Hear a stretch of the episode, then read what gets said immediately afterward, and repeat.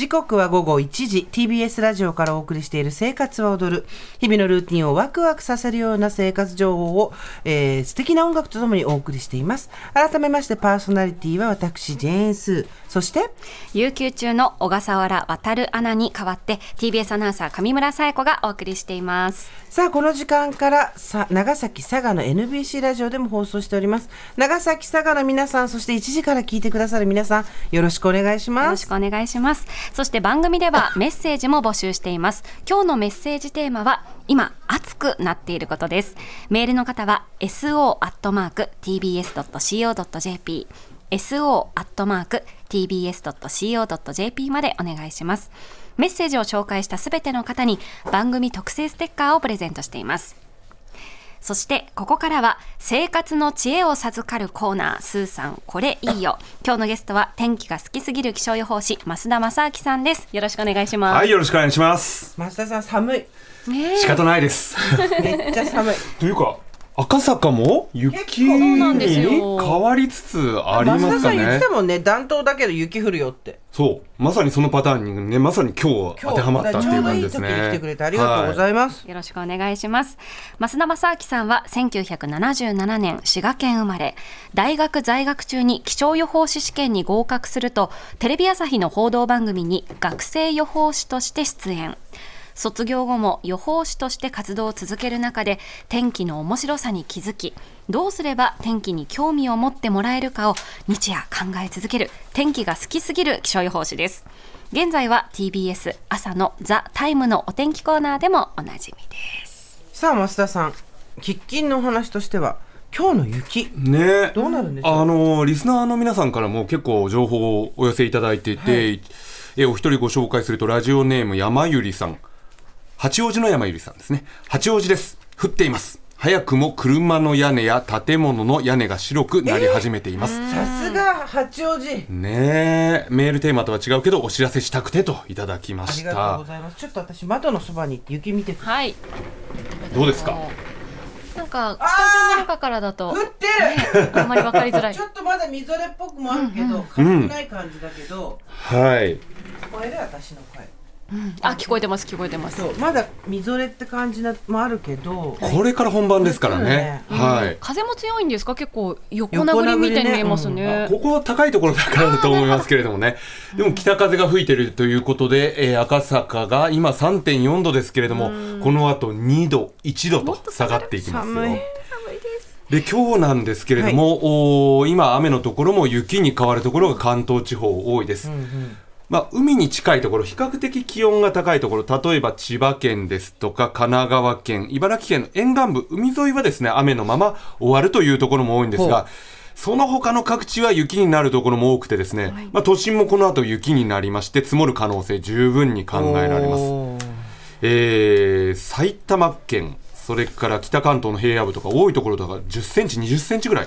えそ20センチってやばくないですか？10センチならまだ許容範囲っていうかなんとかなりそうだけあど今日皆さん、意識、やばいモードでいてください。あ。いや意識やばいモードです、はい。意識高い系じゃないです。意識やばい系です皆さん。うん。この後ね本本降りになってきまして特に夕方から夜の10時か11時ぐらいまでがピークなんですよ、はい。そこで一気に積もるということになりそうで、まあ、平野部積もるところも各地あるでしょうし内陸はこれ大雪ということで、まあ、高速道路一般道、はい。各地もうね通行止めも発生しているようですけれども、はいそうね。渋滞が発生したりとか、あとは鉄道も一部乱れる可能性があります。えー深夜の0時前後からは弱まっていくんですけれども、明日の朝はね、路面の凍結が心配な状況です確かにね。そうだ気をつけましょう、移動する際は時間に余裕を持ってですね。では今日のメインテーマに参りましょう。増田さんお願いします関東で一番雪が多いのは2月。ね知ってました？知らなかった知らなかったです例えば東京都心でこれまでの観測見ていくと、えー2月平均すると雪の日数というのは3.5日なんですよね。だいたいまあ7日から8日に1回ぐらいのペースで雪が降っています。まあ、白雪も含めてなのですけれども、で、真冬っていうのは関東の場合どんなイメージです、天気。カラッと晴れてそう。乾燥してて空が高い。ですよね。冬晴れ。青空がずーっとね続いているっていうのが冬ですけれどもその真冬が過ぎていくと今日みたいにこうやって低気圧がやってくるようになるんですよ。確かに立春終わ超えてからですもんね。う。ん。それが2月ということで、春に向かい始めたタイミングで低気圧がよく来るようになる。はあ。それがまさに今日。あの、南の岸の低気圧と書いて南岸低気圧。なるほど。南の岸を、南岸を低気圧が進んでいって、それで関東では、えー雪が降る可能性があるパターンということなんですね。なるほど、なるほど。で、突然なんですけれども、雪に関してここでクイズです。突然来た。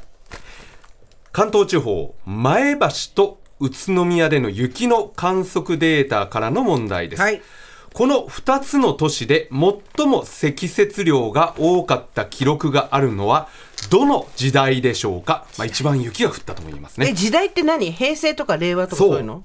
選択問題いきましょう。1番明治時代2番大正時代3番昭和時代4番平成。前橋と宇都宮での全然わからん。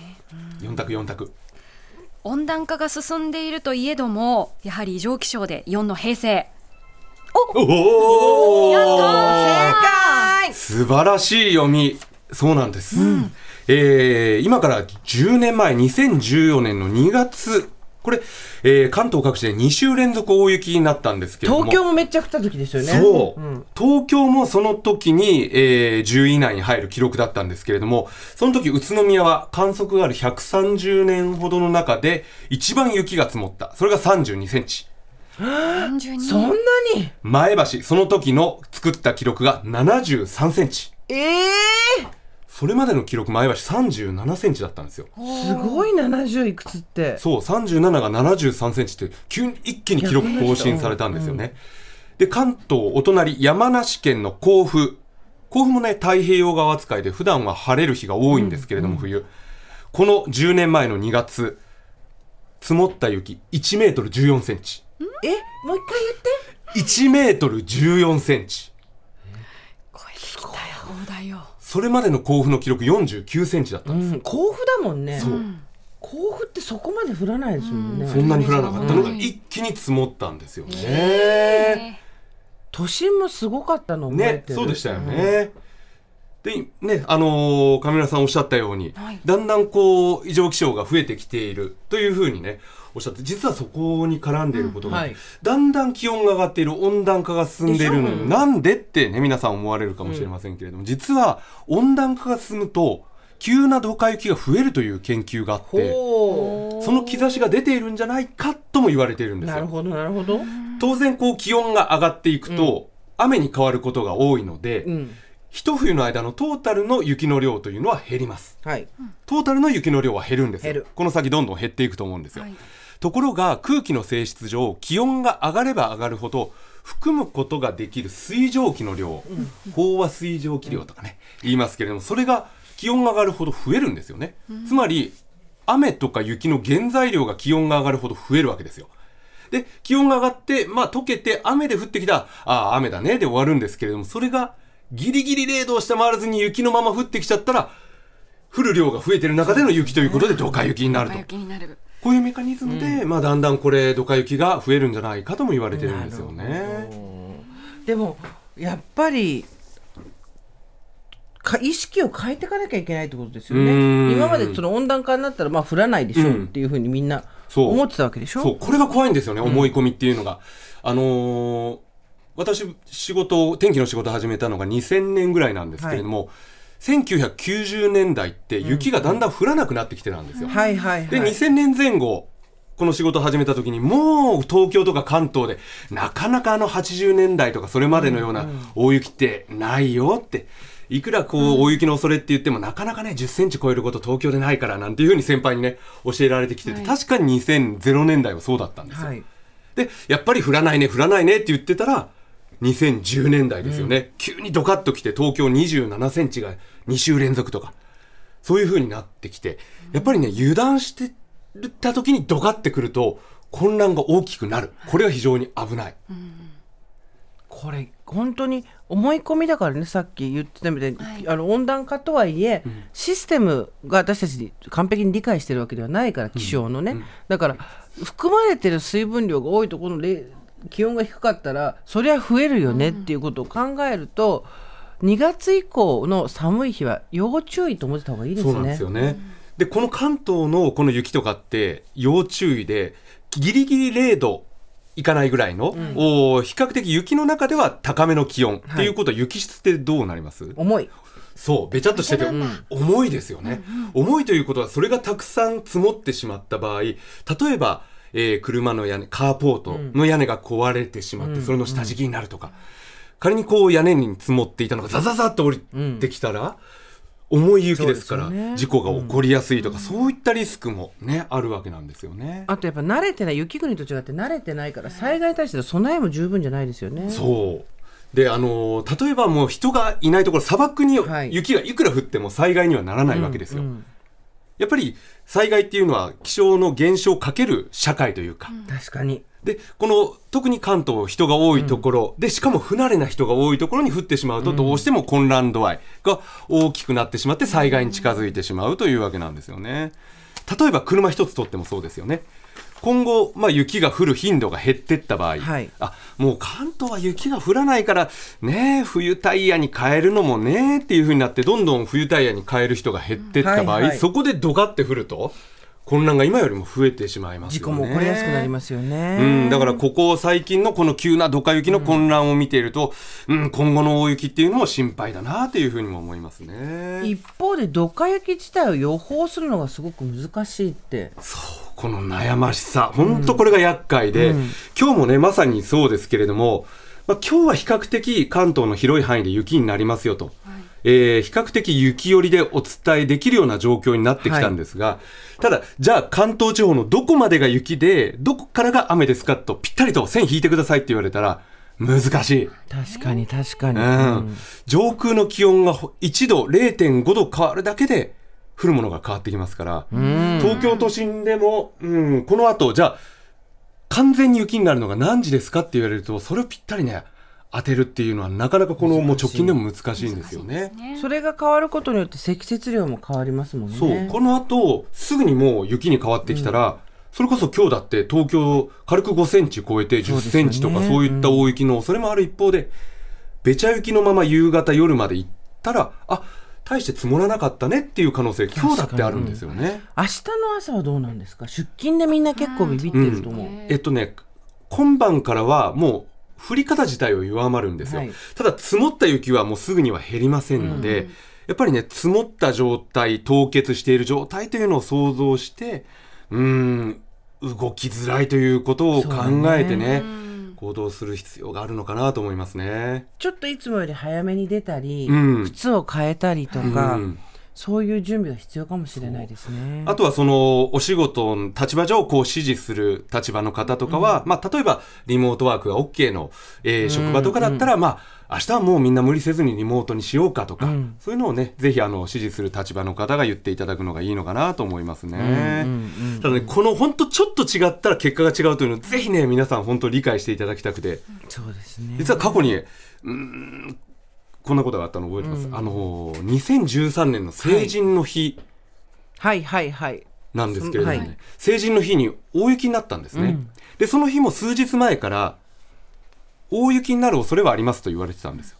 ところが当日の朝蓋を開けてみたら雨だったんですね、うん。で気象庁も今日の大雪の恐れはなくなりましたという情報を発表したんですそしたらその雨から日中どんどん雪に変わっていってあっという間に真っ白になってで成人式も含めて混乱してしまったというのがあったんですけど、その半月後ぐらい、また南岸低気圧が来て、今度は外すわけにいかない。ということで気象庁、大雪の恐れがありますと。言ったらその時は雨のまま終わってしまった。その時にある政治家の方がツイッターでですね、狼少年は許さない。今度外したら責任を追及しますと。そういうふうにね、言って大きな騒ぎになったことがあったんですよ。今も現役ですか？うん、おにょにょにょにょにょにょにょにょにょにょにょみたいな感じですけれども、でもね、これね、やっぱりちょっと変わると、本当に雨のまま終わる一方で、ドカ雪がある、それぐらい違う現象だっていうのここはね、理解していただきたい。で、例えば皆さん、台風が来るってなったら、関東に明日、接近します、直撃しますってなったら、おそらく、備えられると思うんですよね。でも、直撃しても風が強く吹くところ、吹かないところあると思うんですよ。そうだそれと一緒で南岸低気圧の雪が直撃します。んでも、雪でドカッと積もるところもあれば、ほとんど積もらないこういうことがある現象だというのはぜひねご理解いただけると嬉しいですね。本当だよあの立ち往生が結構目立ちますよね。あの東京であのなんてゴーストタウンみたいな雪があれしてるけどあのなんか車が一台だけこう横滑りした状態でとかそれ見たりしますよね。皆さん映像でご覧になったことはあると思うんですけど、じゃあ自分が運転してその1台になるというふうなイメージしたことあります？ないんじゃないですか？結構多くの人が。だってその1台になる可能性があるんですよ。うんくる雪道運転してて特にそういった備えをしてなかったらつるってやっちゃったら、まあ、自分も大変ですけれどもその後にどんどん渋滞立ち往生、うん立ち往生それを発生させるのが自分というね、恐れもあるわけですよねちなみにこれ雪道を滑り止めなしノーマルタイヤで走ってしまうと法令違反はい。道路交通法違反になって東京の場合だったら普通自動車6000円原付5000円の反則金を納めることになる場合がありますので高いよ。はい。なので、雪道はしっかりと雪への備えをして、ノーマルタイヤでは絶対やめていただきたいと思います。じゃあ今日の間違えた今月のお天気お願いします。今日も改めておさらいしておきましょうか。はい。えーこの後降り方どんどん強まってきます。夕方から関東地方、夜の遅く10時、11時ぐらいまでが雪のピークで、えー平野部でも雪の積もるところ、まあ、沿岸部を除いては積もるところが多くなってきます。で深夜0時以降は弱まって止むところもあるんですけれども明日の朝は路面が凍結している恐れがありますね。で明日なんですけどすっきり回復せずに弱い雨がとか雪がね降ったり止んだりな感じなんですよ、明日は新たに積雪が増えるという感じではないです。うん。で、あさって水曜日からはしばらく晴れそうなんですけれども、週末からの3連休、また低気圧やってくるんですよ。今のところね、雨コースなんですけれども、ちょっと南に下がって、南岸を通る、南岸低気圧になると雪の可能性も出てきます。今のところ関東12日の、ん ?11 日の日曜日から12日の振り替え休日。はいに低気圧がやってきてどちらの日かに半日ぐらい天気が崩れるかなと見ていますで来週以降なんですけれども2月の後半しばらく寒波来ませんはい。2月にしてはやっぱり気温高いね、うんうん。だんだん春先の気温が増えてきたね。今年は春めくのが早いねという風になってくると思います。嬉しいですか？花粉が飛ぶから嫌だ。だってほ花粉じゃん。花粉増田さんも？あこれで花粉じゃないんですよ。声が完全に いや、認めない、認めない、認めない。みんな認めない。ね 認めない、花粉じゃない、花粉じゃない。まあ、花粉もね、やっぱり気温が高い、立ち上がりが早いということで、ね。ピークもね、今年は早くやってくるということで、はい。うん、対策、予防、早めにしていただくのがいいと思います。恐ろしいね。ということで、今日は天気が好きすぎる気象予報士、増田正明さんでした。増田さん、ありがとうございました。はい、ありがとうございました。